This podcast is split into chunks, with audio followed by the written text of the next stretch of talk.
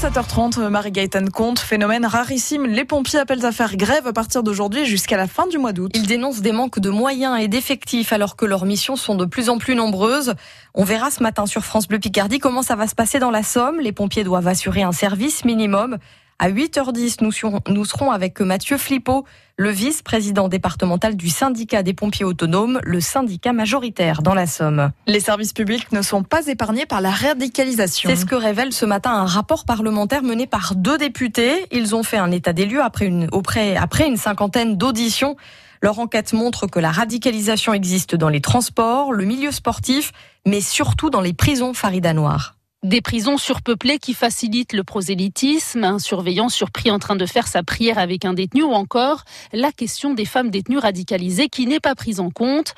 La situation dans les prisons est particulièrement préoccupante, écrivent les rapporteurs, qui mettent en lumière une autre zone d'ombre, le milieu sportif où selon eux certaines associations se communautarisent.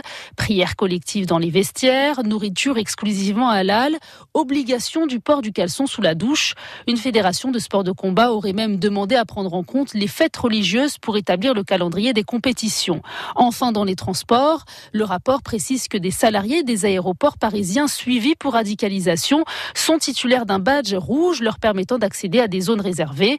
Les deux députés préconisent pour tous ces cas que les personnels fassent systématiquement l'objet d'enquêtes administratives et de faciliter le licenciement d'un employé radicalisé. La radicalisation dans les services publics, c'est aussi à lire sur francebleu.fr.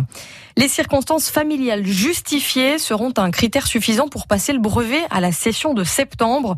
Les précisions hier du ministre de l'Éducation nationale après l'annonce du report du brevet à cause de la canicule. Il est possible donc par exemple pour les élèves de troisième de ne pas passer le brevet les 1er et 2 juillet prochains en cas de déplacement prévu en train ou en avion. Un nouveau candidat se lance dans la course aux élections municipales à Amiens. Christophe Porquier lance Amiens en couleur. Cet ancien militant et élu régional Europe Écologie Les Verts se présente sans étiquette, mais il dit tendre la main à la République en marche. Je serais ravi que des partis politiques, et la République en marche euh, au premier chef, puissent euh, se retrouver dans cette euh, initiative.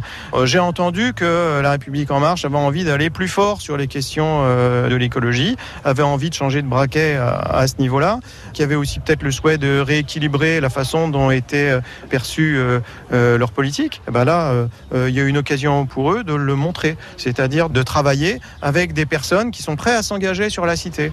Donc voilà, euh, chiche, il euh, euh, n'y a pas de, il souci. Si ça les intéresse, on est ouvert et on est aussi ouvert à s'adresser à des personnes qui ne se retrouvent plus globalement dans les partis politiques et qui ont été des fois déçus par la gauche ou qui aspirent à avoir aussi de l'écologie dans les politiques publiques. Ceux-là aussi, ils peuvent se retrouver avec nous et avec ce qu'on propose. Christophe Porquier qui lance donc Amiens en couleur pour les élections municipales à Amiens l'année prochaine. Il répondait aux questions France Bleu Picardie de Pierre-Antoine Lefort. Christophe Porquier qui assure qu'il poursuivra l'aventure des municipales, même sans l'investiture d'En Marche. Agnès Thiel saura dans quelques jours si elle est exclue ou non de la République En Marche.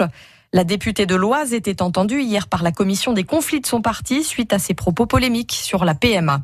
De l'argent pour la sucrerie Saint-Louis de Roy. Son propriétaire, l'allemand Südzucker, a annoncé hier investir 50 millions d'euros à Roy donc, mais aussi à Cagny en Eure-et-Loire pour renforcer la performance des deux sucreries, notamment sur le plan énergétique. Fin mai, Sudzucker a fermé la sucrerie d'Epeville dans la Somme.